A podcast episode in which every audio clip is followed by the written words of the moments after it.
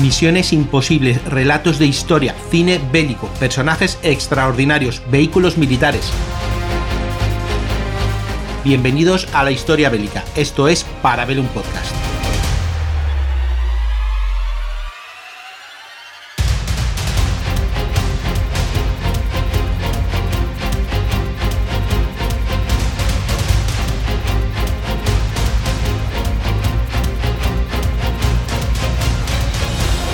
Hola, ¿qué tal? Daros la bienvenida a otro programa de Comics 10, de este spin-off de Casus Belli, en el que pues eh, tratamos mm, de dar una breve semblanza de algún cómic que tenga que ver con la historia militar, con la historia bélica, con las batallitas, con las cosas que nos gustan a la gente de aquí, de este canal.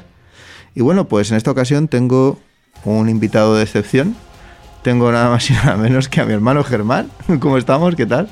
Hola, ¿qué tal? Gente maravillosa, muy buenas y nada, encantadísimo de estar aquí. No tengo muy claro de qué es lo que voy a aportar yo aquí, aparte de este cómic me ha gustado.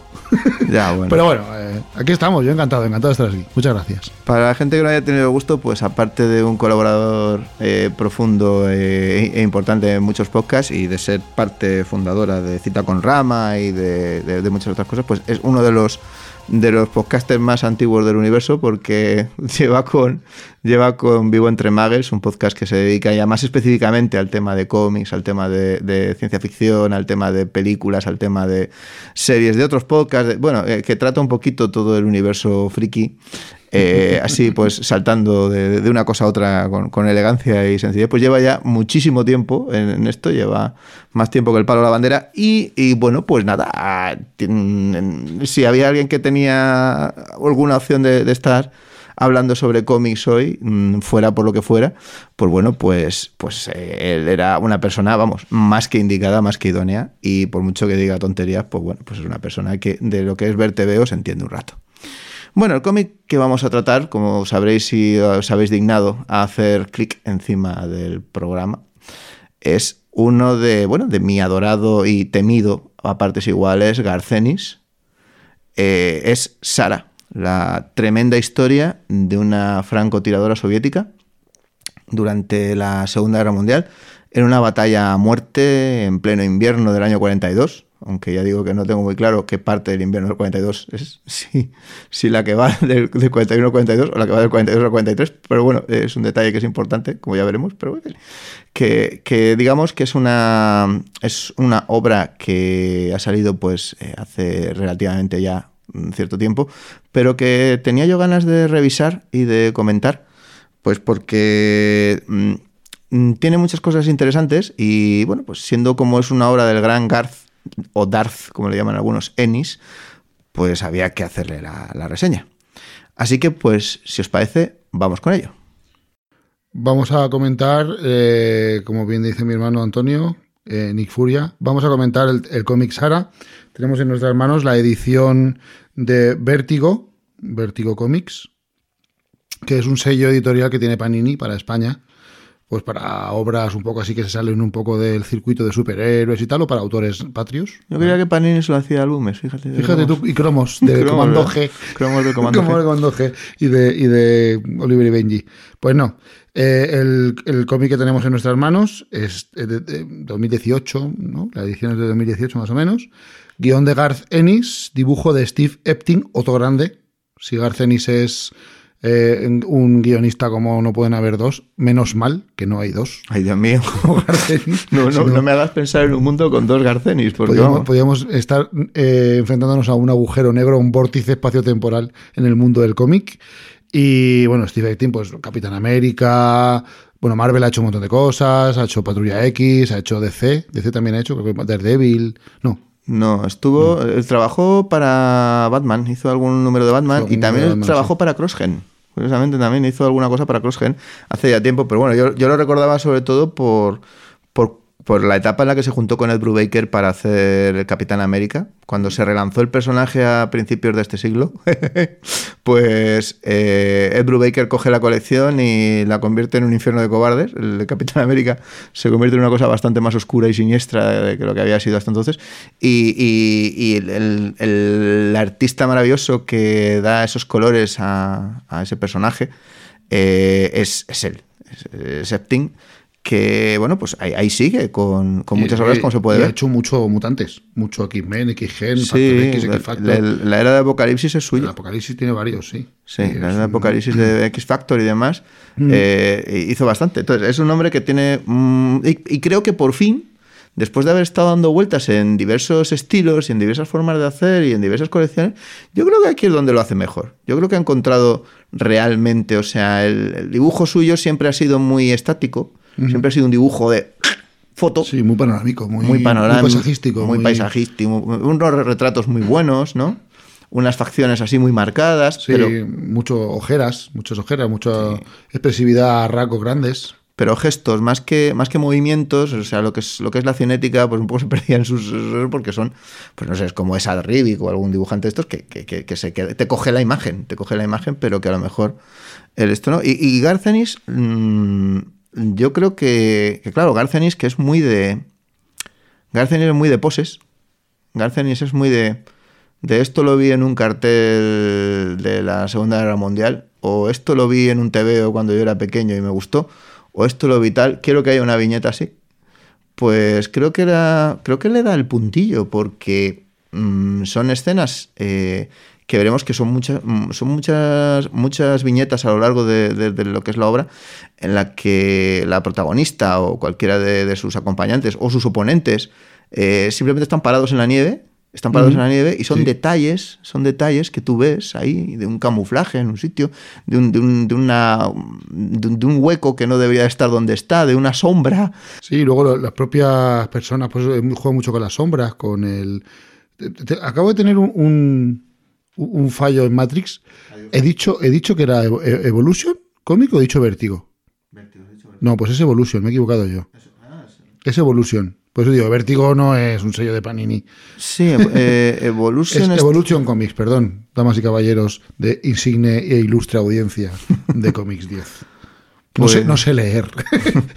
Pues bueno, dejando aparte estas cosas que se, que, que se son, son erratas que se disculpan, la verdad es que Garcenis es famoso por, por haber hecho todas las Battle Stories, eh, las War Stories, las, el los castigadores En malignos. la serie de Max, ¿no? Serie Max la suya serie- de Cenis. sí, de, de Punisher, eh, Max, y muchas otras cosas que ha ido haciendo, pues hasta yo, yo ya comenté aquí el de Mis Guerras Perdidas, de el, el- el- Furia, ¿no? el álbum doble de Nifuria, que se publicó aquí como álbum doble, eh, que es tremendo, o sea, es tremendo, es- es- a mí me parece que es una de las obras cumbre de cualquier cosa que quieras hacer en la vida. Y, y este hombre, pues siempre tiene un... Dicen que es por, por su ascendencia, ¿no? Porque él se crió en Irlanda del Norte y tuvo una historia bastante curiosa hasta que llegó ahí, en- hasta que llegó ahí a, a Estados Unidos, un- en, en lo que es el cómic, eh, lo que es el cómic norteamericano, pues le cogió ya mayorcito cuando ya había hecho muchas cosas en, Gran Bretaña. Y anda un poco pues desengañado de, de todo. Siempre quiere dar un aspecto descarnado de las cosas, siempre quiere dar tal. Se nota que es mentira, se nota que es una pose, porque siempre consigue que haya algo en el corazoncito que te brille de alguna manera, que te haga ver, joder, qué valiente, qué entregado, qué noble, qué, qué leal, qué, qué esforzado, qué, cómo ha valido la pena. Es Eso, por esto eso, por lo que lo hacemos. Qué, qué poco inútil. Al final es, ah, Es- bueno, ah, bueno, ah, entonces no, no es- no es para nada. Entonces, ah, vale. sí, la sensación que te ha dado durante todo el tiempo de la futilidad de, de- de- de la futilidad de la guerra, de lo terrible que es, de, de- de lo deshumanizadora que es y tal, luego al final coge, y no es que le ponga un final Disney, que no lo hace, pero bueno, cualquiera que haya leído, pues por ejemplo, yo qué sé, eh, la, de cualquiera de estas que hizo, por ejemplo, el- el- el- últimamente salió aquel que hizo para World of Tanks, que era eh, sobre el Cromwell que se metía en medio de la batalla contra, contra unos contra unos Tiga y se liaba parda, ¿no? Y eh, pues eh, es el- también, por ejemplo, en, en HMS Nightingale, que me hizo buscar muy desgraciado todos los destructores de la clase N a ver si había un Nightingale y nunca lo hubo, el tío se lo había inventado. Pero yo como un loco buscando porque digo, esta historia es tan buena que tiene que ser real. Eh, eh, entonces, en todas ellas ves que, que realmente sí, la, la, la, la guerra como, como una auténtica máquina mm, cruel y deshumanizadora, pero por otro lado también la forja donde el auténtico ser humano pues puede encontrar su prueba definitiva, ¿no? Donde realmente eh, se testea las convicciones, las ideas, los sentimientos. Va muy por ahí también. Entonces, por un lado te pone una cosa y por otro lado te pone otra. Nunca hace un final Disney de, oh, se salvaron todos, qué bonito y tal. O sea, yo puedo haber estado llorando tres horas seguidas después de terminar Happy Valley o después de haber terminado Nightingale, perfectamente, o el Panzer de Johan, ¿no? Pero, pero realmente no, no, no, deja nunca la cosa ahí simplemente en, es, una barbaridad inútil, o sea, tiene que servir para algo, es, como, es lo que dices, ¿no? Que, que, realmente sí que tiene que ser, tiene que haber servido para algo, toda esta monstruosidad tiene que haber servido para algo, y él siempre cede un poquito por ahí, siempre acaba dándote esa señal para como, como una especie de homenaje a toda la gente que, realmente pues, pues dio la vida en ese momento. Y, quizá, pues eso, la historia va un poco por ahí. Lo que son los dibujos, lo que es la, factura técnica, pues es, muy impecable realmente. Es un, es un trabajo de Epting, pues como, como, se puede desear para cualquier eh, cómic de campanillas norteamericano. Sí, sí. Y luego la colorista, es una chica, se llama Elizabeth, Elizabeth Breustein o Brainstein o algo así se llama, a ver que lo viene. Braidweiser, Braidweiser. Se llama la chica, la colorista, es una artista gráfica mm, también muy, muy reputada, mucho Capitán América. No, no, me suena, pero. Es de, relativamente hace poco, es de. Mm, empieza, a empieza a contabilizar más o menos sus obras de 2010, más o menos. Capitán América, Hulk, eh, mucho Marvel, bueno, ¿ves? Kill Be Kill, Batman, Marvel Saga. Tiene, tiene, bastantes cosas hasta entre 2010 y 2020 bastante, bastante interesantes. Parece que se ha convertido en una regular, sin embargo, la, editorial en la que viene original, eh, TKD creo que es, ¿no? Es, es, una editorial que se ha hecho un poco para hacer estos proyectos raros, ¿no? No es no es, no es, no es un sello Marvel ni un sello. No, te digo, es un, es un poco eh, cajón desastre. Mm, lo que no entra en una serie regular, lo que no entra en un en un más comercial o en un de público más grande, pues lo, derivan a este tipo de editoriales. Y ese es el, sello este de Evolution, que no Vértigo, no, Evolution. bueno, es que estaba pensando yo, Vértigo, Vértigo leía yo cuando era pequeño, ¿no? Claro, Vértigo Y no, no, era Vértice. No, Vértigo sí, pero no, es, evolución. Es de eso. este, en concreto es un sello de Panini que sirve para eso, para, sacar todo lo que es todo lo que no entra en el circuito comercial de, propio Panini grande, de lo que, lo que lleva Panini, lo, lo pone con este sello y, eso, lo que se sale, lo que viene de fuera, que se sale del circuito, y para autores españoles y autores así más, o noveles, o con, o con historias muy concretas o cortas, pues usan este sello.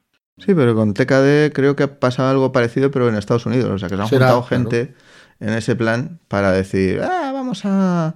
Em, yo creo que, bueno, dejando aparte que de vez en cuando a Garceni se le va la olla definitivamente y hace alguna cosa como cogerse algún personaje antiguo y resucitarlo, lo hizo para DC con As Enemigo, por ejemplo, que es una historia muy cruel y muy descarnada de un personaje que salía en los cómics de DC antiguos. También lo hizo con el, piloto fantasma, este, con el, el fantasma este de la, de la Primera Guerra Mundial que el fantasma gris o algo así se llamaba, que, también era un personaje de los años 40 que habían sacado, y el tío cogió, lo, lo, actualizó, pero lo convirtió eso en un tío que está absolutamente quemado de la vida, de tal. Eh, lo hizo también con eh, esto, esto lo hizo con personajes de DC. Le va mucho a Garceni lo de los quemados de la vida. Sí, sí. pero... además, lo que le mola es coger al tío más brillante, al héroe, al arquetipo de. de, al paradigma de, mejor soldado, el ideal de soldado héroe, yo que sé, un bombero, un fontanero, lo mismo da. Eh, ponerlo en la epítome del sumum, del culmen de lo más brillante y arrastrarlo por el fango, eh, que se desdiga de todo, que traicione sus principios, que desdibuje las líneas de, la moral. Le encanta, le encanta. y, hacerlo todo eso, y, todo eso dentro de una de un, de, un cauce, de una historia, de un hilo que te lleva a, a la justificación por un bien concreto. Es decir, lo que estábamos diciendo, ¿no? Que al final vale la pena, que al final, mira, no era tan malo, eh, mm, mira, no era tan... había que hacerlo, era necesario. Ya entendemos por qué es así de malo y de frío, ¿por qué? Porque si no, nunca habría podido llegar a hacer lo que acaba de hacer. Que, bueno, eso es que sobre todo... Yo, yo es que, para mí, Garcenis es el, es el castigador. Para mí Garcenis Sí, es, sí, es. El, el- quizá que es el, que le ha dado la forma actual, porque los cómics antiguos del Castigador igual no era tan marcada esta, esta cosa, ¿no? Este, pero, pero bueno, te, puedo poner los dos extremos. Está, por un lado, en la misma obra de Garcenis, está Butler Britton, Britton, por un lado, que era, Butler Brit- Britton era un piloto de la Segunda Guerra Mundial que hicieron unos cómics en los años 50, se dejó aquello de editar cuando era de aquellos cómics que te venían con zarpa de acero, ojo mágico Kelly y todas aquellas cosas, ¿no? Que, que del sello aquel antiguo, ¿no? Britannia o Anglia o algo así se llamaba, que, que molaba mogollón. era más raro que un perro verde, pero, pero molaba mogollón. Y, y- y, hace un poco como la deconstrucción del héroe, ¿no? Lo que dices tú, fíjate de dónde viene este tío. Y cómo es la caña, cómo se... se- y, y por el otro lado, eh, hizo también Authority Kev, Madre mía. que suena muy fuerte, o sea, Eso, por ejemplo, no es descarnado, eso es canalla. Metió- eso es sinvergüenza. metió al, Está al- al chulísimo, claro. antihéroe, al antihéroe definitivo, o sea, es la persona que podría protagonizar perfectamente un, un- una peli esta del, cor- del corneto. de- de Sí, no, incluso, incluso ser un- uno de los, de los personajes, de los protagonistas de Transpotting. Sí, de Transpotting, podría ser un personaje de Transpotting. Te lo podrías encontrar en una película de Ken Loach. O te lo podrías Sí. encontrar en la, en la trilogía del corneto. En la trilogía del Corneto, o, o- o en alguna cosa estas. Es el tío tirado que, que está gorroneando cervezas en el pub y que luego resulta pues que, que le da la vuelta al mundo porque monta un pollo de que te cagas contra el equipo de superhéroes más potente que existe en el universo. Entonces es muy, muy divertido, es muy canalla, es lo que dices, y es gracioso ver porque luego cuando sacó la segunda parte, la segunda parte era, yo creo que todavía mejor. Todavía más sinvergüenza. sí, Todavía sí. era más sinvergüenza la segunda parte que hizo. Tuvo los santos de sacar una segunda parte de aquello que la gente yo creo que se estaba santiguando diciendo, pero ¿cómo es posible que haya hecho esto nadie eh, una cosa así? Eh, y, sin embargo, pues eso, le veo, veo que es un tío que, que cuando le dan rienda suelta se corta muy poco en hacer barbaridades y eh, cuando dice voy a ir de coña, pues voy a ir de coña, es, un poco como, como le pasa a Mar Millar, ¿no? O como le pasa, pues, pues eso, a él mismo o a Alan el señor, el señor Moore. Pues ese señor, ese señor Moore o cualquiera de estos que no se cortan un pelo cuando tiene que hacer alguna barbaridad, pues él también. Y parece que ahora se ha buscado un rinconcito para hacer mm, barbaridades. Eh, Pero él, él, eh, eh, Ennis es muy crudo, muy descarnado, muy directo. Incluso hace un poquito de hincapié en lo macabro. O sea, en lo macabro. eh, no es que se regodee, no vas a ver casquería si no tienes que verla. Me refiero a que eh, va a lo crudo, va a lo, a lo, a lo directo, va, va sin tapujos, pero no se sale de, de lo que le pide la historia ni lo que le pide el personaje. Es decir, por ejemplo, si comparamos Sara, el cómic que nos, que nos trae al programa, con, por ejemplo, un castigador, pues no se ven ni las tripas, ni las explosiones, ni el ni la forma de las expresiones de las caras, ni el terror, ni el pánico que quiere transmitir, por ejemplo, con el, con el castigador, con Punisher, que con Sara. Es decir, no se sale. Es duro, es crudo, es directo, es real, realista, pero no, no, no es exagerado. No, no, no se, no, Sí, no se se, va de madre cuando no toca. En el castigador sí se va de madre por, muchas veces, pero porque te lo pide. O sea, el propio personaje y el, el que vaya a leer el Punisher tiene que saber a lo que va. no, pero no te has inventado un personaje como Barracuda si Claro. no quieres que haya. Sí, un vamos. puzzle, ¿no? El, el- Tiene que haber- tiene- rota este. tiene que haber, tiene que haber eh, Mambo y del malo. O sea, como dice Doc Salvaje, Mambo caníbal, porque tiene que ser una cosa terrible lo que vaya a pasar cuando metes una, una cosa de estas. Eh, mm, bueno, yo creo que le ayuda muchísimo el dibujo, el dibujo de Steve Pink mucho, pero yo diría que aún más el color. Yo diría que, que ahora que has mencionado a la colorista, eh, se mueve en la gama de los dos colores básicos, porque es todo Sí. blanco y rojo todo el rato. Blanco, rojo y, y, y Algo- lo va mezclado y como un poquito algo de negro, algo de marrón y, y ya hacemos todo. el- pero es increíble cómo lo, cómo lo combina de manera que, bueno, las escenas nocturnas de verdad, o sea, te sientes que estás de noche. Las escenas en la nieve, yo sentía frío, frío. tienes frío, sí. Yo sentía frío enorme. Y, y las escenas eh, que son más cálidas, las escenas que parecen más alegres, las escenas que parecen. son marrones. O sea, eh, hay. hay, hay bueno, la, la historia va siguiendo, más o menos, lo que se, lo que se va siguiendo lo que sería una, una unidad de, de- de francotiradoras rusas, francotiradoras soviéticas, se supone que están en el frente del norte. No te aclaran muy bien dónde, no te aclaran muy bien cuándo, porque ya digo que hay tres o cuatro Frente detalles. occidental, invierno del 42. Sí, o sea, Vete para- tú a saber. lo que ellos llaman frente occidental, es decir, que nosotros, para nosotros es el frente oriental. Pues, pues eh, están ahí en invierno de 1942, que puede ser pues, el invierno con el que empieza 1942 o con el que termina 1942. Hay algunas cosas que dice que te hace pensar que están en el que empieza. Hay algunas cosas que ves dibujadas que te hacen pensar que son en el que acaba. Si quieres luego pues, pues podemos comentar un poquito algún detalle de esto. Pero que básicamente eh, no te importa.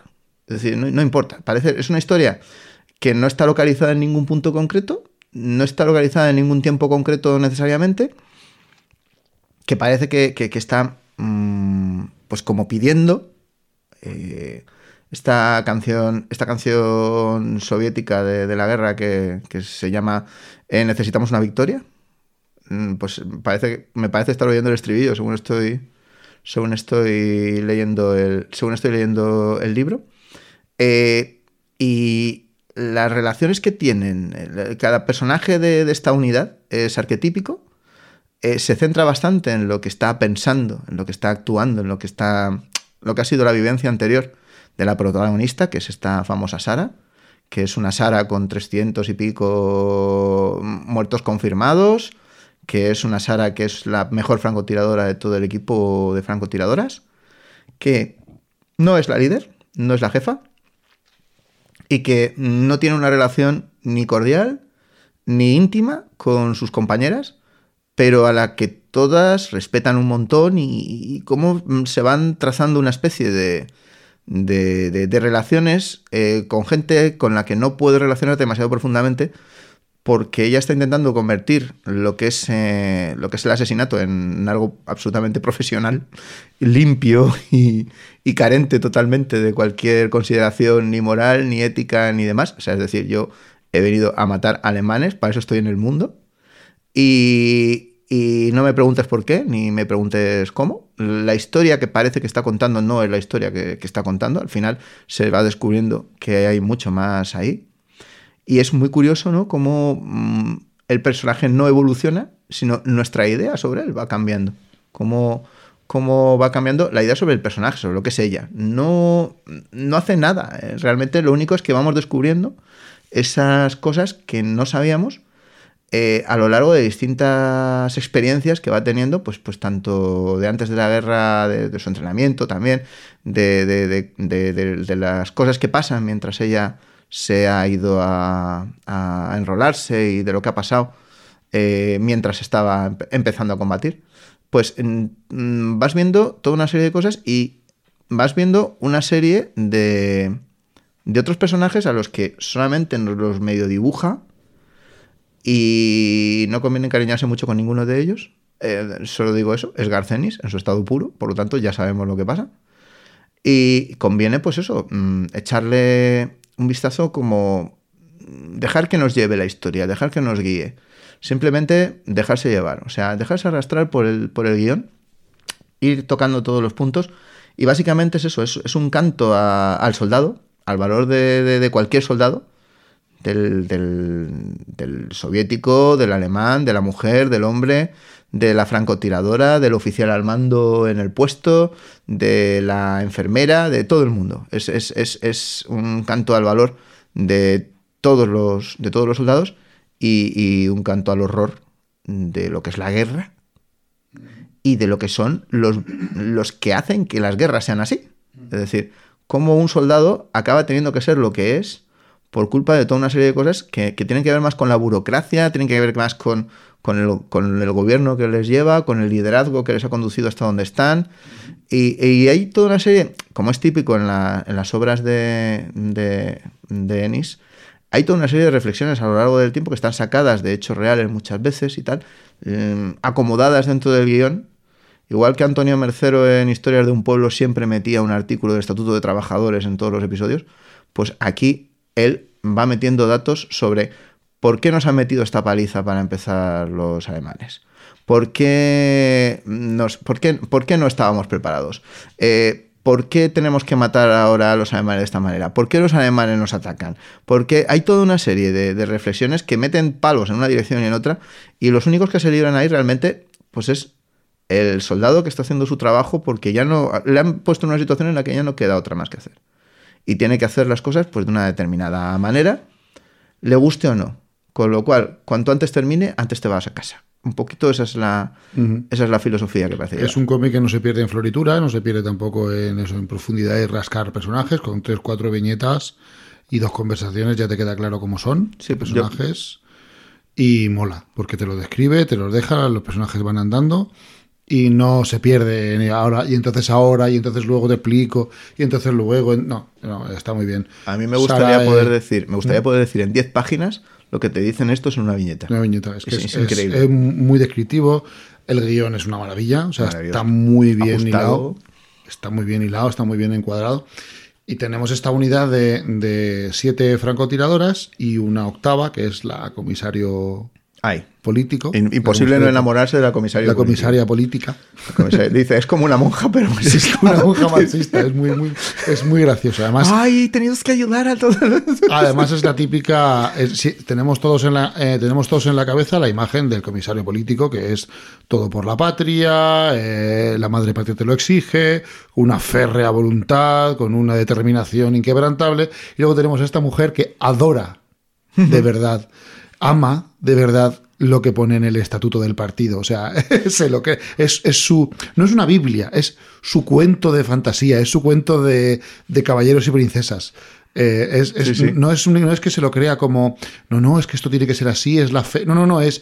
y ¿Os habéis dado cuenta qué guay es todo esto? Habéis matado a un ¿Habéis montón de nazis. ¡Oh, qué bien! ¡Oh, tal! Pero fíjate es- que es muy- creo que es el único personaje que evoluciona a lo ¿Cómo, largo se- cómo de se llama la, Rina? ¿Es? La, la Eh, sí, se llama Ay, no, no, eh, bueno. Risa, Rista. Algo así. Eh, Es un nombre muy ruso. Ese creo que es el nombre más ruso de todos. Pero además es que es, Vale. es- es el único personaje que creo que va cambiando a lo largo de- del esto, ¿no? Que la ves ahí que, que poquito a poco mm, va entrando un poco en... Ella, ella se mantiene aparte porque ella no participa en los combates, ella está ahí solamente para galvanizar los ánimos y para elevar a las masas y tal y todo esto.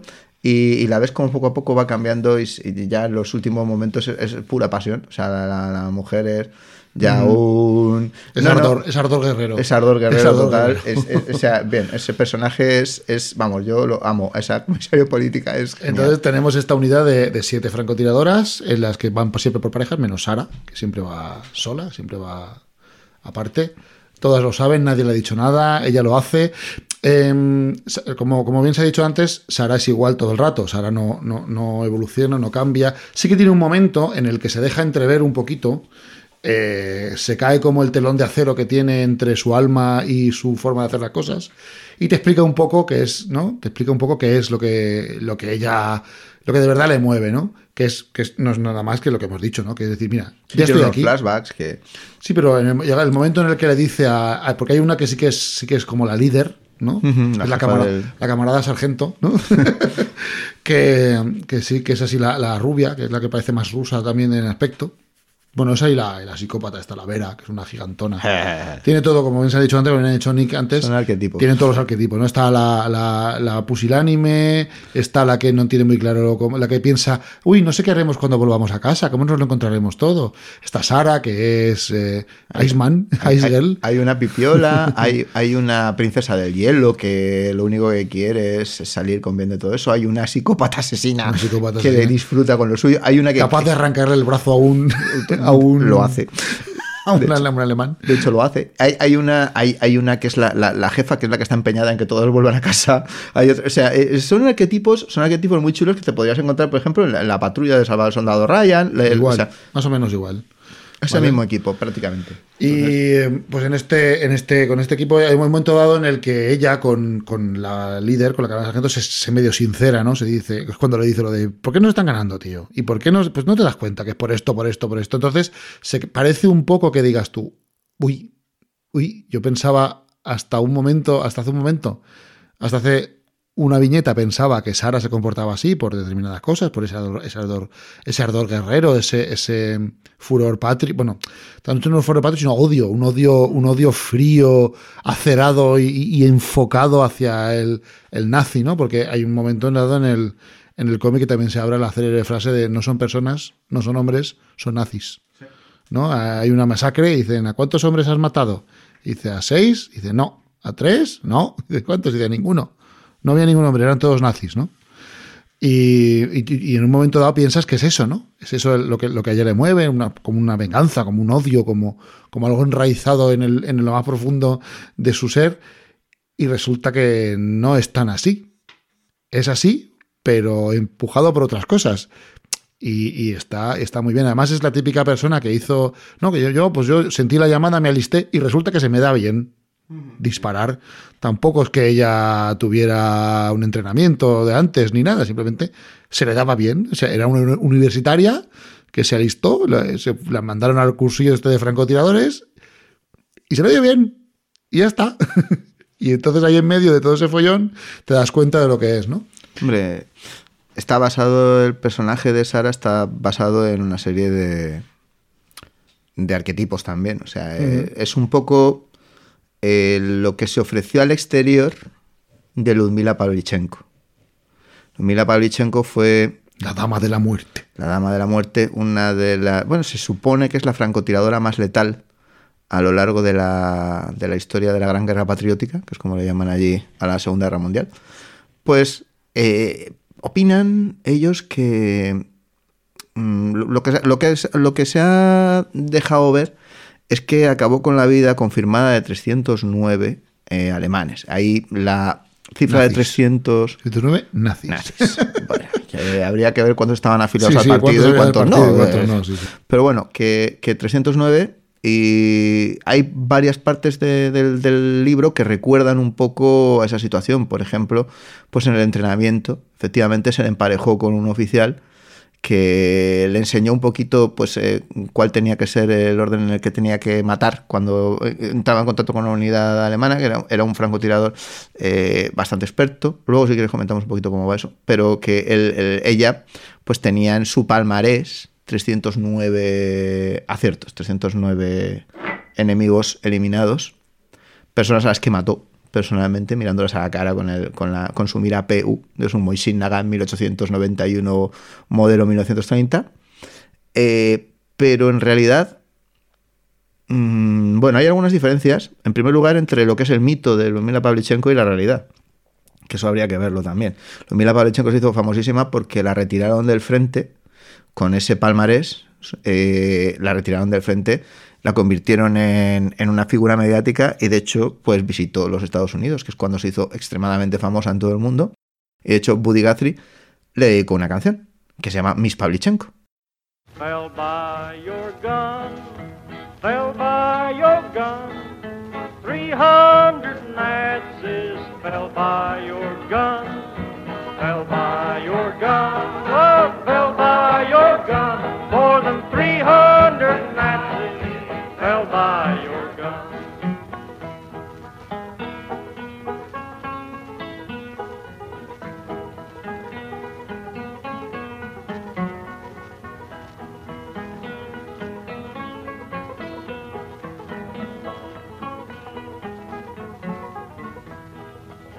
Pavlichenko, well known to fame, Russia's your country, fighting's your game.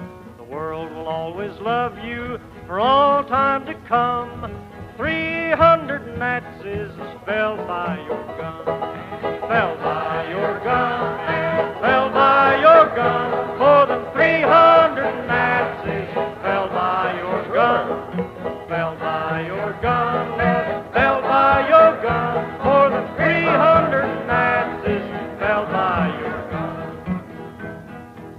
Bueno, pues ella durante su visita eh, se trataba de una convención de jóvenes antifascistas que se estaba celebrando en Washington. Entonces ella pues coincidió con, gente que había venido de China nacionalista, por ejemplo, del ejército del Kuomintang, coincidió con otros eh, miembros de otra delegación, la delegación soviética, pues, pues, vino bastante gente, gente de, de la Francia Libre y demás, y pues cuando le preguntaron a ella, ella dijo que tenía 300 nazis en su haber, pues todo el mundo se quedó un poco así flipado. Y además, bueno, esa es la famosa pregunta aquella que le hace la primera dama, Eleanor Roosevelt, que le pregunta, ¿has matado a 309 personas? Y ella se quedó mirando esta y dijo, personas no, nazis. ¿vale? Que un poco la frase con la que nuestro compañero Julio Galonte, un saludo para él, pues con la que empieza una de las que mete en la, cuña sobre soldados de leyenda, precisamente es una frase suya, la de cada nazi que mato, pues son menos mujeres, no matará mujeres y niños. Al, matarlos los vuelvo inofensivos, ¿no? Pues esa frase se supone que es, es suya, es una de las frases propagandísticas que dijo. Eh, hay diferencias con, con el, con el cómic. O sea, Sara está en el frente norte claramente, aunque no te indica en, en qué lugar, pero hablan bastantes veces del asedio de, de Leningrado. Mientras que en realidad eh, ella estuvo en el frente sur, ella destacó en el asedio de Odessa primero y luego fue evacuada, herida, hasta Sebastopol. Y ahí en Sebastopol redondeó su cuenta 309, pero fue herida también y fue embarcada en uno de los últimos Fue buques. herida que- por, por bombardeo, ¿no? Fue. Eh, a ver, en las dos ocasiones fue por, bombardeo, si no recuerdo mal. En la primera ocasión en Odessa eh, acabó enterrada viva y hubo que sacarla de debajo de un, montón de escombros. Y en la segunda ocasión creo recordar que fue un bombardeo con morteros, me parece, en, Sebastopol. Pero bueno, eh, ya la cosa estaba perdida. El caso es que hay algunas cosas que no encajan. Por ejemplo, no recibió ninguna condecoración eh, hasta bastante después. En teoría se suponía que cuando habías eliminado a, creo que era 10 alemanes siendo francotirador, habías eliminado a 10 alemanes, habías matado a 10 personas, eh, ya te ponían una condecoración y luego por 30 te ponían otra y así sucesivamente. Y ella, cuando la retiraron de Odessa, no le dan ninguna. Eh, y de Sebastopol, luego ya después, cuando empieza a salir en los periódicos y todo eso, ya le dan la orden de la bandera roja. Habría que ver cómo andaba el tema de las Exacto. condecoraciones femeninas. Habría que ver cómo iba lo de las condecoraciones femeninas, habría que ver cómo iba el tema de dar condecoraciones en plena serie de batallas desastrosas ahí en el Frente Sur y con el, con el agua al cuello, así que tampoco quiere decir gran cosa. También es curioso que ella indicó las heridas donde las había recibido, pero en las fotos no se ven cicatrices. Que puede ser que curara muy bien, no quiere decir nada. Pero sí que ha habido mucha gente que ha dicho que en realidad pues todo esto fue un mito que hicieron propagandístico en su momento. Bueno, podría ser. Yo no digo que no, yo lo único que digo es que, pues bueno, eh, si fue un símbolo, si era una, si era una persona que, que fue un poco encumbrada para... Lo hicieron muy bien. Sí, muy bien. Eh, tenemos una película. Yo la recomiendo porque además creo que en, en estos días es más simbólica todavía. Es una película que se llama La defensa de Sebastopol. Eh, Está sin, está sin traducir, ¿no? Está solo- solo no, está- no, sí, sí, está traducida. traducida. La tengo en DVD. La tengo en Yo la, DVD. yo la- yo la vi eh, con subtítulos, subtitulada. Yo la, la vi primero subtitulada, pero luego la trajeron y pude comprar el DVD. y Me lo compré porque me parece. A ver, todo el mundo te va a decir que los efectos especiales son un desastre. No te Y digo lo que no. y lo son, pero da igual. No te digo que no, pero vamos, eso de ver, eso de ver a un Policarpo Fi 16, a un, a un mosca metiéndole felpa a los, a los alemanes ahí con los avioncitos en mitad del Mar Negro, o sea, con, una, con un paisaje maravilloso, pues oye, me da igual que parezca un videojuego, es que me encanta. Y la verdad es que está muy bien, pero por ejemplo ahí sale, mm, en esa película, ahí lo que me, me- me encanta es que la intentaron rodar en los lugares donde pasó de verdad la cosa. Y eso quería decir que esta película rusa se tenía que rodar en Ucrania. Y de hecho es una coproducción entre Rusia y Ucrania. En plena crisis de Crimea. Es decir, cuando mm, extraoficialmente Rusia estaba interviniendo en Crimea para ayudar a su independencia y posterior absorción dentro de la Federación Rusa. Es decir, era un momento políticamente inestable y por un momento estuvo peligrando el rodaje. Y aún así decidieron que esta persona, que había nacido en Ucrania, pero que había defendido la madre patria, y que combatió casi siempre, pues eso, en el- prácticamente todo el tiempo en el Frente Sur y tal, pero que representó a, a todo el esfuerzo de un país para defenderse de una invasión, merecía algo más. Y siguieron adelante con el rodaje. Es decir, eh, tanto el capital ruso como el equipo ucraniano siguieron trabajando juntos siendo una situación que no parecía la más adecuada. Es una película que yo algún día me gustaría comentarla más en profundidad porque a mí sí que me gusta. Entiendo que entiendo que es una fantasmada rusa de Hay una fantasma, eh, sí, bueno, de fantasmada, rusa, guerra patriótica, todo junto a la misma frase. es una bastante- rusada, es una rusada, ¿no? total, Pero, es una buena película para el que quiera acercarse un poquito a la figura de, de Lumida Pavlichenko Y de ahí eh, empezar a indagar un poquito. a ver, no, no- no La es un es documental. ¿eh? no es un biopic, es, un document, es una película. No, pero por ejemplo, Y fíjate, No, en, es, no es documental, vamos. en el cómic, aparte de salir lo del Frente Norte, eh, hay una cosa que llama, a mí me llama bastante la atención. Ella sale siempre con el Moishin Nagan, con el fusil Moishin Nagan. Y Luismila Pavlichenko consiguió, como premio por su por sus Su labor, su destacado, su, Su- destacada entrega. su destacada entrega, ¿no? Consiguió eh, que le dieran para ya cuando el segundo asedio, cuando el de Sebastopol, ya tenía un STS-40. Que quien ve un STS-40 es como un fusil de asalto de los de ahora. ¿Vale? Era el arma más avanzada que había en ese momento, posiblemente el arsenal ligero eh, soviético. Y, y en En el, comparación con el, con el anglosajón. Está a la altura más o menos del M1 Garand, pero yo creo que tenía un poco más de, mm, de potencia porque el cartucho era. Esto me lo tendría que explicar Sergio Murata, pero creo que el cartucho era más potente. Entonces, eh, para hacer de fusil de francotirador servía. Y Pavlichenko siempre decía que le gustaba mucho ese fusil porque eh, no, al, al ser automático no tenías que usar el cerrojo. Con lo cual ni tenías que hacer el movimiento de echar hacia atrás el cerrojo, ni tenías que colocarte en una posición lo bastante cómoda para mm, permitir ese movimiento. Es decir, no puedes, mm, muchas veces no puedes disparar todo lo bien que quisieras por un agujero en un muro o algo de eso. Si tienes que volver a sacar el rifle, volver a mover el cerrojo y volver a colocarte otra vez en la posición de tiro. El STS-40, siendo que tenía muchos fallos, interrupciones, porque es, una tecnología que se estaba probando en ese momento, tenía bastantes, bastantes buenas, mm, buenas características. Lo que pasa es que las francotiradoras eh, soviéticas tenían una cosa en contra para manejar el STS-40. Y es que eran bajitas. Eran bajitas. Entonces el STS-40 es un pedazo de zarrio importante para llevar. Y claro, pues ellas, para, para una posición estática, bien, pero como siempre decía, ¿no? De, eh, dispara cinco veces y luego cambia de posición. Pues, pues era complicado. El STS-40 colgando Pues era nuestra, complicado. nuestra protagonista se desenvuelve con el Moshinagan mejor que bien, como deja, como Para- deja patente en varias escenas. Y bueno, y- hace cosas imposibles con él, porque esto Sí. lo tendría que contar, esto no lo tendría que contar Damián, nuestro veterinario pérfido, tendría que contarnos porque él tiene, él tiene uno. Eh, eh, a un kilómetro hace un tiro con el trasto ese que digo yo. "Pff, Madre mía. calcula- calculando la caída de la bala. Calculando la caída de la bala, la parábola desnuda, como dice, como dice ella, Además, precioso. sentada- poético, es poético. Sentada súper raro en un árbol, o sea, no tenía que estar tumbadita en- con sus sacos ahí. Ahí no, no, no, horcajadas en una rama. Ahorcajadas en una rama, apoyándose en su propia rodilla, una cosa muy rara, pero muy chula a la vez. Y ese tipo de cosas son las que nos va mostrando Garcenis a lo largo de, de- de explicarnos un poquito ¿no? la vida de este batalloncito. ¿Pelotón sería? ¿Pelotón? Eh, bueno, en realidad tendría que ser una sección. Una sección. Mm, eh, lo que pasa es que ellos, a ver, dentro de. eh, teóricamente, tendrían que ser francotiradoras. En teoría, eh, los regimientos femeninos iban por un lado y los regimientos masculinos por otro. Pero cuando había unidades de este tipo, sí que se dio algo de mezcla. Lo que pasa es que están, como te sale en la, en, la obra, separadas. O sea, están aparte. Y tienen su propia comisaria política. Y, eh, es decir, funcionaban un poco independientemente. Dentro de cada. La división de fusileros, que es la estructura orgánica de, de lo que es el ejército rojo en ese momento, eh, y ahora también se siguen llamando igual, pues en el ejército ruso se siguen llamando división de fusileros.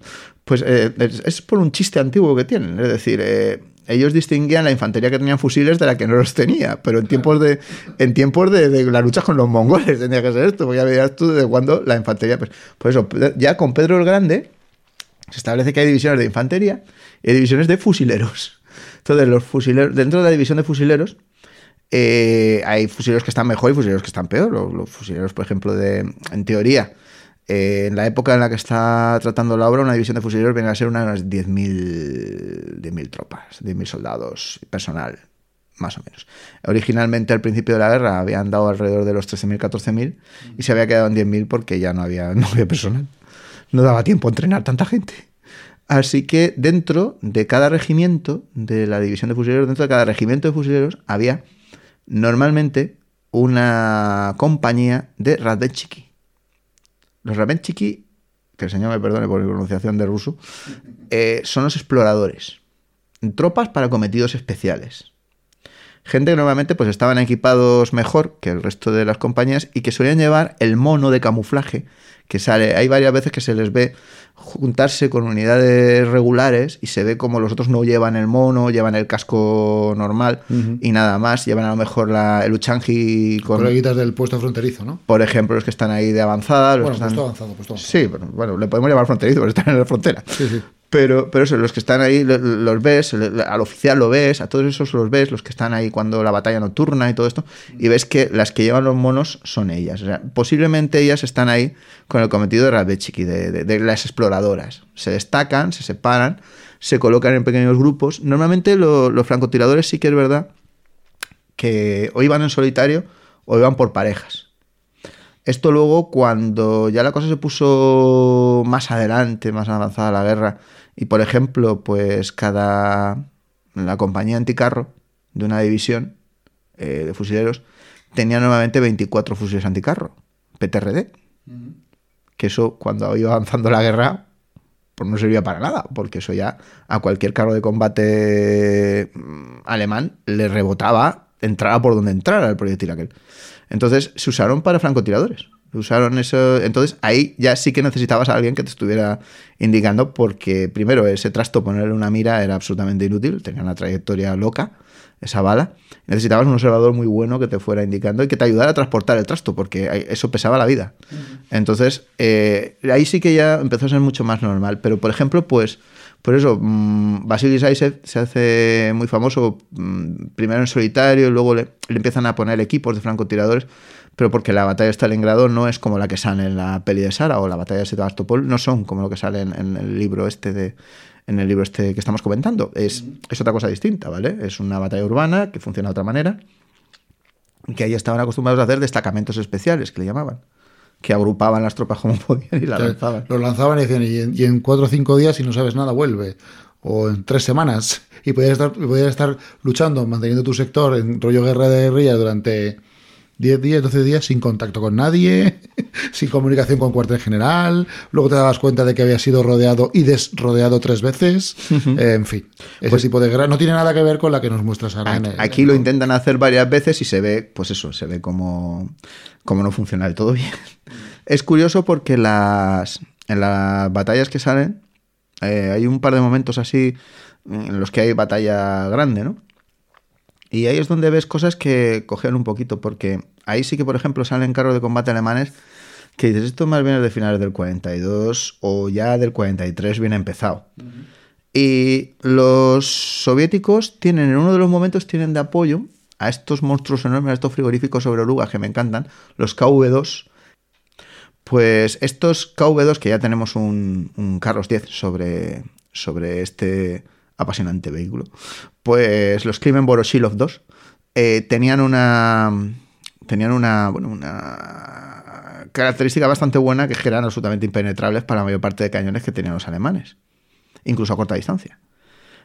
Pero eran extremadamente lentos y muchas veces fallaban en el campo de batalla, tenían averías y demás. Así que, por lo tanto, para mediados del 42 ya los han sacado de las unidades de carros blindados y los han integrado dentro de unidades de infantería como apoyo. Como apoyo. Que es lo que sale. Más como artillería, ¿no? Exacto. Artillería móvil, ¿no? Sí, porque tenía un cañón de 152 milímetros que eso quitaba el hipo, parece una chimenea de barco pero tumbada.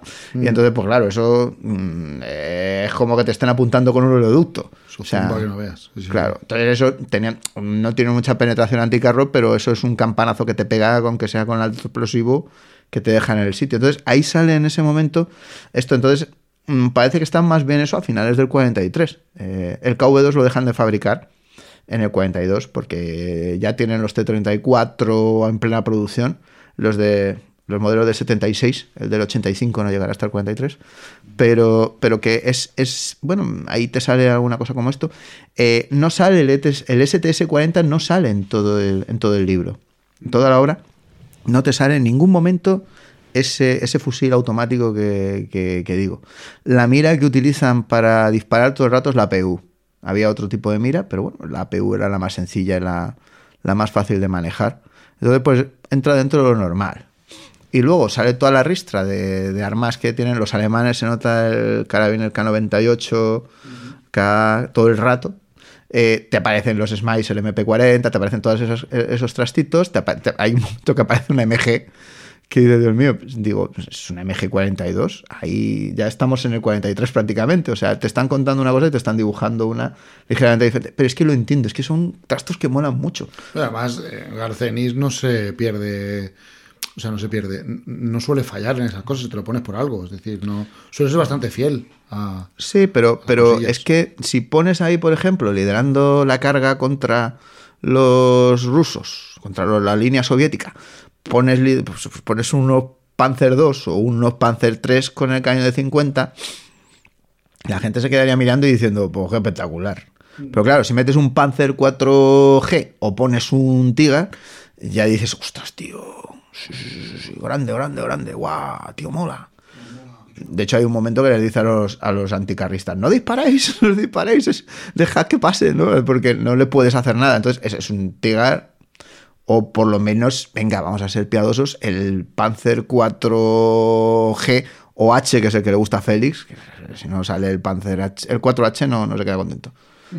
Eh, pues mm, mm, con el blindaje expandido, a lo mejor, dices que vale, venga.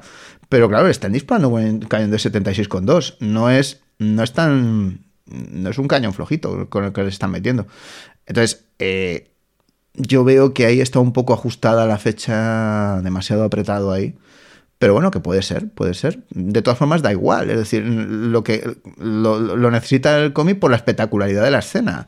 Y si lo requiere, lo requiere. Punto. Tampoco es un, es un, entre comillas, fallo que vaya a, a importar en la historia. Es decir, es un momento dado de, de visibilidad Mm. en el que te están diciendo que está pasando una cosa, pero y eso es un momento. Eso es un, No, ya, te, ya te digo que eso me sitúa en el invierno del 42, pero el del final, Claro. ya para el 43.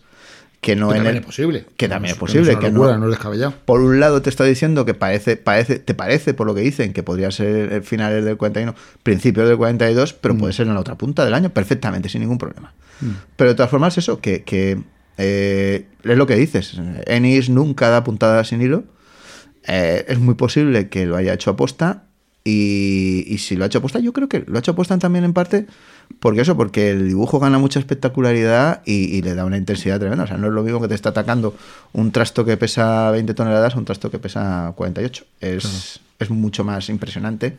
Y además eso que le rebote todo lo que le tiras es muy impresionante. Esa escena dibujada es un espectáculo de visual Tremendo. con cuatro colores. ¿Con cuatro ¿Eh? colores? Cuatro, ya da igual que haya explosiones, sangre, vista, igual. Cuatro colores, maravilloso. O sea, el nerviosismo, la desesperación, eh, la locura de ese momento se transmite con cuatro colores y con, con cinco viñetas y tre- tres explicaciones que sobre todo son los pensamientos de Sara. Escuchamos lo que, lo que piensa Sara y lo que, lo que cree que está pasando y lo que cree que piensan las otras. y lo que cree que están pensando las demás. Y es, muy heavy. Hay un entonces vamos avanzando en la historia de, pues este invierno que va avanzando, estas muertes que se van dando, este poquito a poco que vamos descubriendo la historia de, Sara, ¿no? De, de, de- de- su motivación, de, la relación que ha habido con los, de los mandos y de la oficina política y, de propaganda con ella.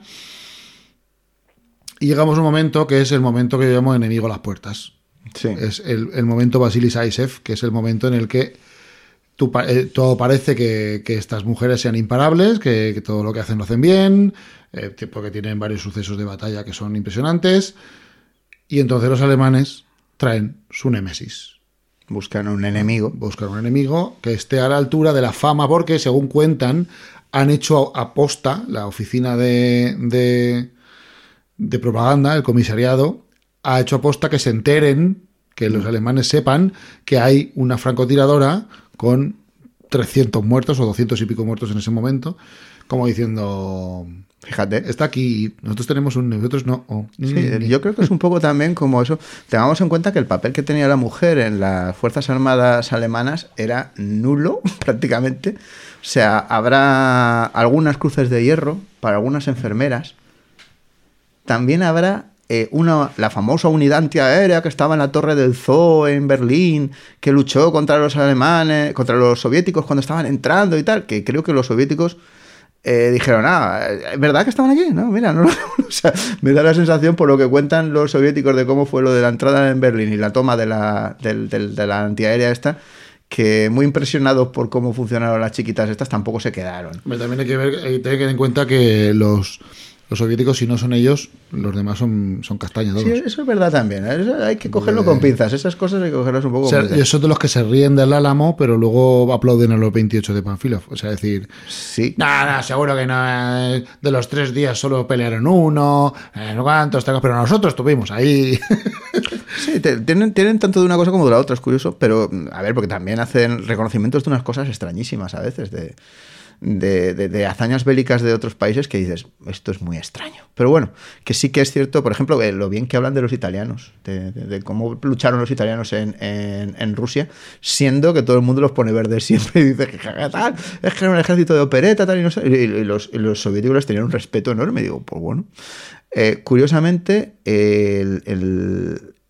los, nazis tenían claro la- la- las tres Ks, ¿no? Aquellas de, de iglesia, casa, niños, ¿no? Eh, kinda, kinda, case, eh, iglesia, casa, niño. Y, eso era lo que tenía que hacer la mujer, punto. Entonces, claro, el hecho de que les estuvieras vendiendo que había mujeres que les estaban dando felpa, y, y- es por eso por lo que, bueno, pues salen, mm, destacaron mucho. Al principio, la verdad es que no estaban muy a favor de enrolar mujeres dentro del Ejército Rojo. Era un gesto de cara a la galería en principio, luego fue un gesto desesperado, porque, por ejemplo, porque cuando están en asedio de Odessa y se están quedando sin tropas y la cosa está yendo fatal, pues, pues enrolan ahí a todo Cristo, que luego se dan cuenta, oye, pues, pues mm, podemos meter a mucha, podemos meter a mujeres haciendo esto y en lugar de mandar carne de cañón al esto, las ponemos, lo- ponemos a, a los estudiantes y todo esto a trabajar en las fábricas, que mejor lo harán ¿no? a la hora de, de- construir, de ser mecánicos, de, de poder fabricar cosas mm, como personal especializado. Y cogemos a las mujeres y las mandamos al frente. Un poco fue esto también. ¿eh? Y también, pues, pues bueno, eh, una forma de explotar el, ardor guerrero. ¿no? Hay, hay un cartel a mí que me pone los pelos de punta soviético, que es ese de, la, la madre con el niño, y hay una bayoneta eh, con una espástica que está apuntándole. Y debajo pone salvan los soldados del ejército rojo. O sea, a mí me pone los pelos de punta. Es, es- parece parece una, una virgen de estas con el niño, ¿no? Y está la bayoneta ahí apuntándoles para pa, pincharlos a los dos con la plástica puesta en la bayoneta. Entonces, e- ellos un poco como que estaban jugando con esto y, y claro, pues, pues el hecho de que las mujeres estuvieran dando Lidia Litvak con sus, con sus derribos sobre el lirio de Stalingrado, ¿no? Sobre- con sus derribos sobre, sobre el frente, el frente sur.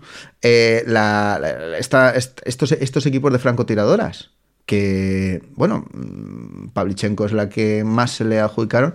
Yo soy muy fan de Rosa Zanina. Primero porque es más mona que una niña, que una niña de comunión. O sea, es que hay que verla. Es, es, la, es, es, es, que la pondrías de portada de niña de comunión. Y, y y- no he visto a nadie que le quede el fusil también. Un- una de las cosas que no me gusta de, que le echaría en cara al dibujo de este, de, de- de- este álbum, de, Sara, es que no me quedan muy claras las proporciones. No, que- no tengo muy claro si Sara es alta, si Sara es bajita, porque a veces sale con el fusil muy grande, a veces sale con el fusil un poco más pequeño, eh, que supongo que también es por, un poco por, por el... Por, por- por el contraste, para señalar más unas cosas u otras en el momento de la, de la narración. Pero que, que, que ves el fusil y la cría esta es la mitad del fusil. Y no me acuerdo con qué palmarés se retiró, si llegó a matar a setenta y pico alemanes, una cosa así, una barbaridad. Hizo, hizo una auténtica matanza Rosa, Rosa Zanina eh, y, y- y- y acabó la guerra con 23 años, creo recordar. Es decir, que es- eran gente muy joven, eran, eran chicas muy jóvenes, eran chicos muy jóvenes también los que iban a la guerra en ese momento en ese país y en todos, pero vamos, que, que- que aquellas mujeres estuvieran pues, pues siendo las brujas nocturnas o, o siendo o estando en regimiento de choque o carristas. Las brujas nocturnas son las pilotos, ¿no? Sí, las pilotos. Eh, había tres regimientos femeninos, eh, dos eran de bombarderos y uno era de cazas. Que dices, mujeres pilotando cazas, sí, sí, sí. Y además, pues muy bien. Entonces, ese se tipo de puede- cosas. que todas estas cosas se pueden achacar. No es que faltaba gente. No, es que es como, como, como por ejemplo cuando decían que la iglesia, la iglesia protestante anglicana estábamos mucho más avanzada porque ya hay mujeres, Sí, mujeres, mujeres sacerdotes. ejerciendo, sí, ejerciendo El- el, el ministerio del sacerdocio. Sí, sí.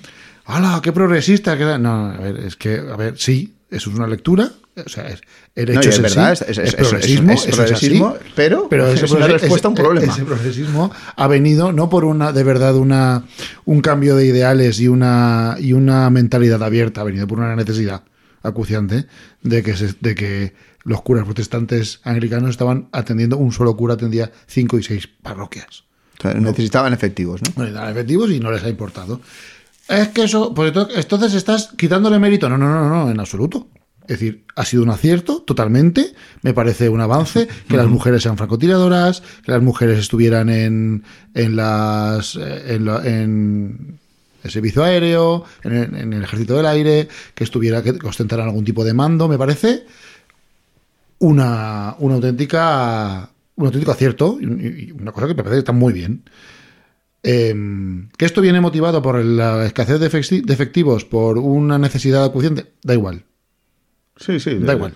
Tiene unas consecuencias muchas veces que están por encima a lo mejor de pues lo que era yo- la intención. sí, no sé yo qué mérito tendrá. Por eso los alemanes no tenían. Bueno, pues oye, ellos sabrán, tío. Pues no. Pues, a- así pues- le fue. Alguien ganó la guerra y alguien la perdió. Claro. No, yo no voy a hacer, yo no Claro, voy a juzgar más allá de lo que está a la vista. Es decir, alguien perdió la guerra, alguien tenía a la mitad de la población eh, paralizadas haciendo trabajos, por- eh, bueno, porque no movilizan a las mujeres para la industria hasta ya el final de la guerra, no las, no las movilizan, ellas tenían que estar haciendo trabajo en casa y de hecho muchas de la mano de obra esclava que derivaron de los países ocupados les enviaron a labores domésticas.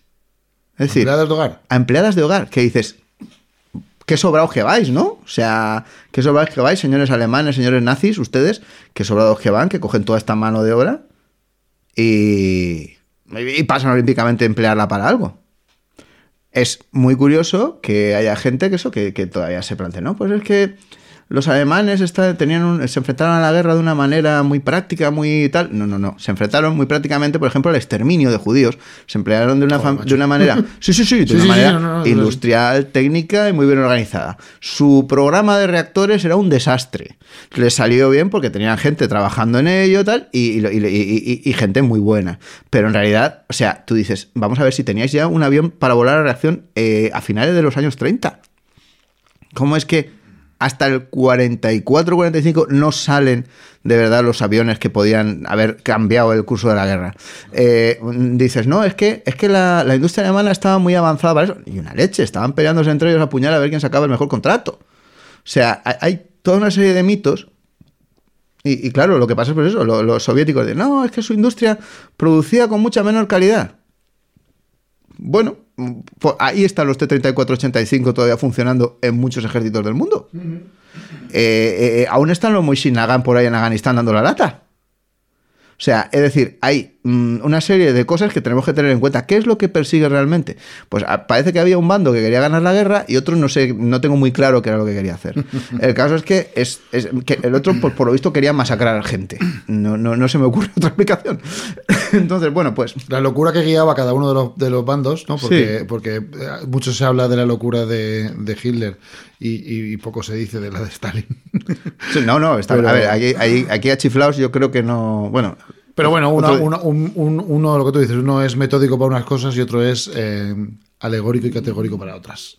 cada uno tenía, pues eso, eh, lo, lo, lo ideal es que, que- que tenía, pero sí que es verdad que, que, bueno, el- el- la estrategia de, de emplear a estas mujeres para esto no solamente fue útil en el plano directo de, de- lo que fueron los combates que llevaron a cabo y de las victorias que, que ayudaron a conseguir eh, en todos los ejércitos, en los que, vamos, participaron en tierra, mar y aire, eh, sino también pues porque moralmente mm, aquello fue un revulsivo muy grande. Había Claro, de verdad que la- la- las mujeres de la Unión Soviética de verdad se sentían, de verdad que ellas, como mujeres, estaban luchando, de verdad haciendo, luchando de verdad por defender su patria. O sea, Sí, no- no eran víctimas. No, no- no luchaban limpiando casas, ¿no? O sea, la propaganda no era.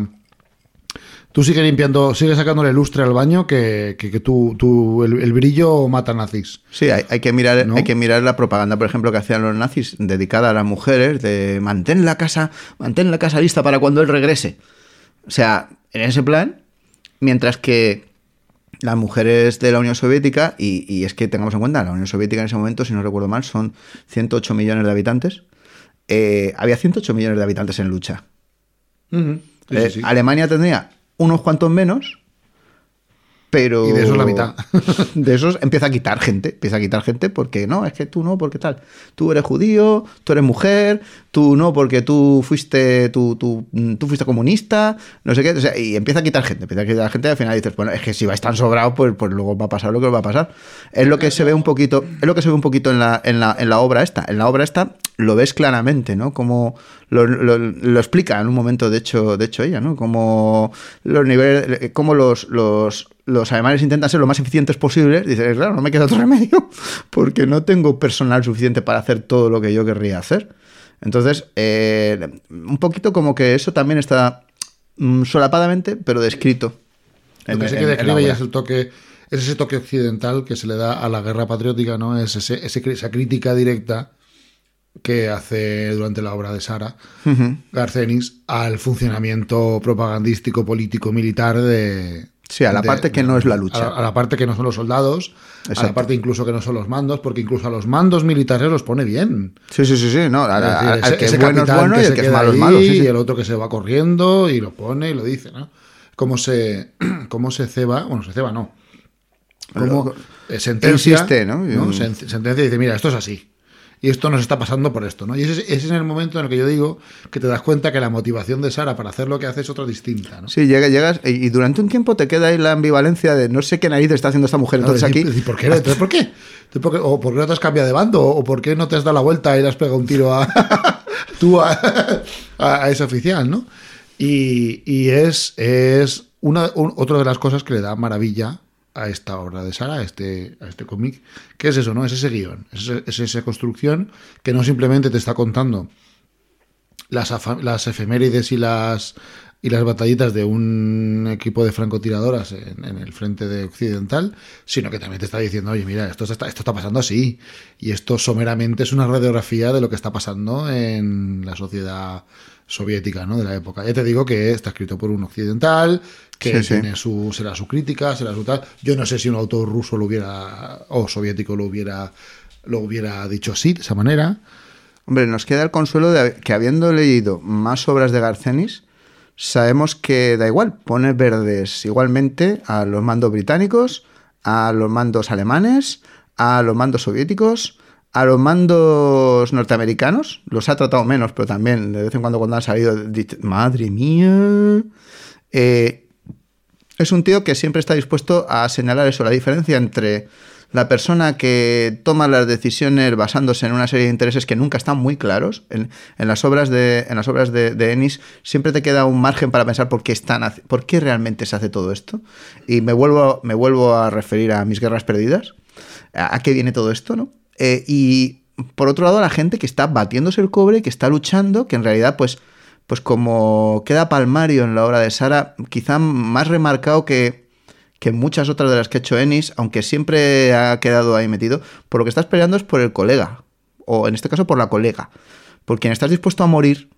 Vale, está la madre patria, que representa a tu familia, representa tu, tu vida hasta entonces, representa a la persona que has sido, representa tus aspiraciones, representa todo eso. La madre patria está ahí, pero llega un momento en que incluso desengañado de esto, absolutamente abandonado por todos los conceptos que te habían guiado hasta entonces, lo que te había llevado en el sendero de, de- de- de la guerra, eh, sigues combatiendo por, por quien está a tu lado y está en disposición de hacer lo mismo por ti.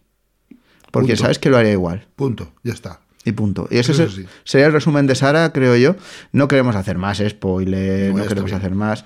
Nos gustaría animar a toda la gente que nos escucha a que lo vea. Los dibujos del material, de, las, de, de los soldaditos, del equipo, de todo esto es, es, es muy detallista, muy excelente, muy mono. Eh, la- la- el guion, la historia, es siendo que no es una historia de "Buah, yo qué sé, eh, no, no, no, no, no es un es giro. épica. Ni ni tampoco esperemos un, un- un giro final estilo Shyamalan, así a lo bestia. No, es una, es una historia que, que es, que es- que luego al final, cuando todo encaja, dices, pues sí, pues tenía que ser así desde el principio. Si, Eh, hemos, si hemos dicho que, que contiene unas ciertas similitudes con Enemigo a las Puertas en cuanto a que los alemanes sacan su némesis, ahí se acaban las similitudes. Sí, sí, no sí. busquéis nada más. No, no, No, es no. épico, no es no es heroico así de, de gestas, no, no, no. No, no es intensito, como le gusta decir No, a-. Nada, nada es intensito, nada intensito. Todo demás, to- al revés, descorazonador, frío, calculado y, y muy, muy interesante, atractivo con Tomás. Directo. Y, y totalmente absorbente. Pues, pues eh, bueno, este libro, mm, nos comentas un poquito, vino en formato de tapa dura aquí a España, ¿no? Eran seis números en el original. Eran seis, seis, seis libritos pequeñitos. Viene en Seis un recopilatorio de alrededor de, unos 20 y pico, 20 y pocos euros, ¿vale? Bueno, yo, yo lo compré, yo lo compré y voy a aprovechar para meter una cuña aquí a favor de mis amigos en Comic City, calle Serrano, aquí en Alicante, ¿vale? Y como soy socio me hicieron descuento, pero bueno, no, yo lo dejo ahí, yo lo dejo ahí, ve- anda por los 20 y algo, ¿no? Sí, el precio establecido es 22 Ujú. y eso es tapadura. Eh, Muy es buena la edición, por cierto, está muy edición muy, muy limpia, muy cuidada y muy... sencilla pero elegante. Y la portada no es de, No. de Steve. No, la, la- portada no es de, de ¿no? Steve- Est- Est- ¿De Epstein? de- No es de es Epstein. de- Sí que es, sí que es. Es el- Sí, sí no, es. pero a ver, son la portada que sale en el, en el principio es el del número número uno uno de USA, de, sí. de USA, y él hizo las portadas del 1 al 6 creo que sí, pero no, no, ay, no hizo, no sé si hizo todas, es que ahora ya tengo la duda, tengo la duda. Eh, ahora que lo has dicho me, me sale la duda. El, el caso es que, no, sí que, sí que creo, sí que al final las debió de hacer todas. Pero eso, en, en el original eran seis, seis grapillas y aquí ha llegado como un recopilatorio que creo que está muy bien editado, muy bien hecho. Es una cosa sencilla y sin, sin pretensiones, pero está encuadernado eh, bien, muy bien. No es estos que venía acostumbrando a cierta editorial que no voy a nombrar, que se nos despegaban cada dos por tres las hojas y se te quedabas ahí como diciendo, ¿y ahora qué hago? Sí, son todas de, de Steve. Y, y este hombre, pues, pues aparte de haber hecho unas portadas que son un desarrollo de lo que hay dentro, que están hechas eso, con los dos colores y demás, eh, me encantan los títulos de los, de los capítulos. Eh, además es que eh, algunos, hay, es- casi todos son de terminología militar, excepto el número 3 o el número 4, que es... el, número 1 es que era el de... El del... eh, sonaba así como a Palabras por las que guiarse. palabras por las que guiarse, porque le con- comentan el principio, ¿no? Eh, luego venía lo de eh, en- en- entrenamiento y avance, tal, y esto, el... eh, Teoría y práctica. teoría y práctica, o sea, todas estas, tienen esos nombres. Y luego, el, no sé si recuerdo si es el tercero o el cuarto, es una frase del sueño de una noche de verano de, de Shakespeare, que es, en no nos hemos...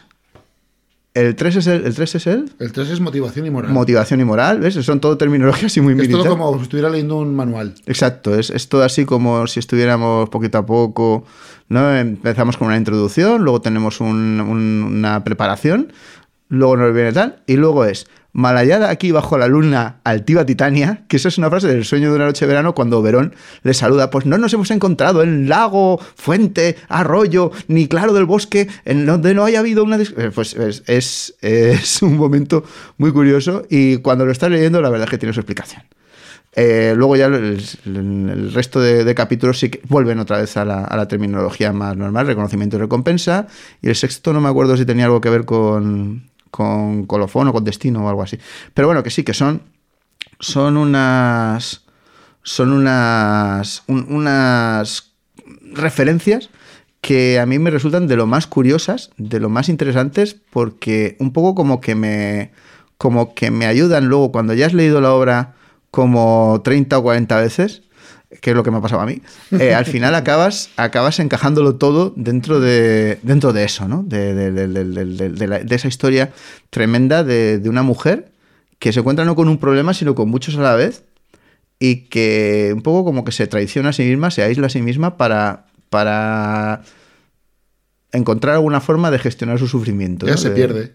Sí. Ella se pierde, ella de un momento que, que ya no es ella, se ha perdido, eh, se ha, se ha dado. La única forma que parece que tiene de encontrarse es pensar que está haciendo algo. Ya está. Ser, Y- como ser- como ser productiva. Exacto. Como, bueno, pues yo, yo estoy aquí para hacer esto y hasta cuando se acabe de hacer esto no pienso en que, no pienso en que se va a acabar. Entonces es, es un poco esa actitud que tiene medio riéndose porque no se ríe nunca. No, se burla, pero no se, Se ríe. burla, pero no se ríe de sus compañeras que están pensando, pues cuando volvamos a casa seremos heroínas, o fíjate, o el partido, como dice la, la- la comisaria, ¿no? Están demostrando que el partido, ¿ves? ¿Ves? Somos igualitarios. El Partido Comunista eh, quiere concederte honores tanto a hombres como a mujeres. Y fíjate, ¿verdad Ahí. que me da sargento? Si no, no tendrías ese rango. Hay un momento muy bueno que la que es la, la bestia, la burra, que es la que más me gusta de todas. Vera se llama. Vera, que es la que se dedica a torturar gente y todo esto, que es un animal. es una especie de orco con uniforme, con uniforme de mujer. Eh, dice, dice, ¿qué harás cuando acabe la guerra? Y dice, ¿y quién, ¿y quién será el imbécil que querría que acabara esto? Una psicópata asesina que la gente, la gente la llama cuando están interrogando prisioneros y no quieren hablar. La Pues- llaman a ella, la van a buscar a ella. Ella es la que hace que canten. En fin, pues, pues nada, pues recomendar esta obra, recomendar que la, que la leáis. Y bueno, pues no sé, si querrías añadir alguna cosa más. Nada, si, si os ha gustado, le- le- os recomiendo encarecidamente que lo busquéis, lo encontréis, lo busquéis, lo encontréis, lo compráis, lo leéis y nos lo ponéis en comentarios lo que os ha parecido, si estáis de acuerdo o no con lo que hemos dicho. Y si de verdad pensáis que es tan bueno como nosotros pensamos. A ver, que yo en concreto soy muy fan de Garcenis, entonces todo lo que haga me va a parecer genial y vais a decir, ah, pues tampoco es para tanto. Es posible. es Me pasa igual. Que no sea para tanto, pero es muy disfrutable y de verdad que, que os lo recomiendo. Mm, os lo recomiendo mucho y muy fuerte, como dicen por ahí. Pues bueno, eh, lo dicho, esperamos vuestros comentarios, vuestros me gusta si os gustó. Y también pues vuestras sugerencias por si querríais que alguna obra mm, de las que tenemos, porque, porque bueno, hay un par de armarios ahí llenos de, de cómics que no se van a comentar solos.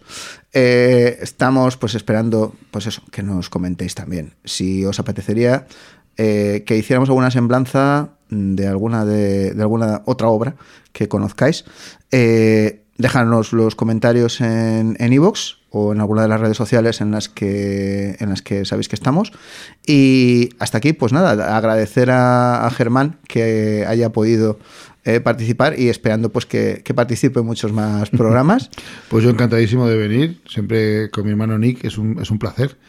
Eh, y nada, yo para cuando me llames, sabes que sin problema. pues pues nada esperamos que sea pronto muchísimas gracias y hasta próximos programas nos vemos hasta luego Здесь птицы не поют, деревья не растут, и только мы к плечу плечо Вырастаем землю тут.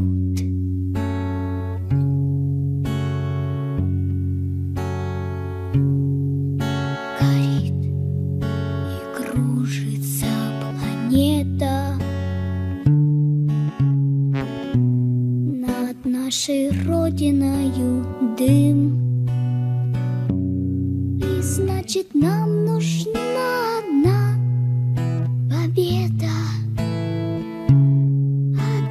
всех мы за ценой не постоим.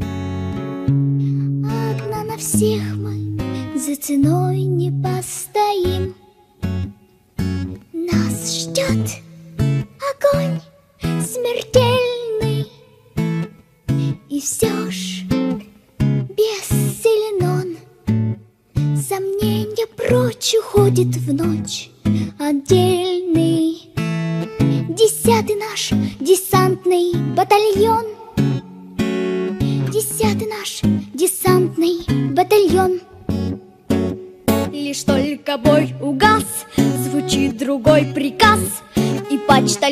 сойдет с ума, разыскивая нас. Взлетает красная ракета, Бьет пулемет неутомим, И значит нам нужна одна победа. Одна на всех мы за ценой не постоим, Одна на всех мы за ценой не постоим.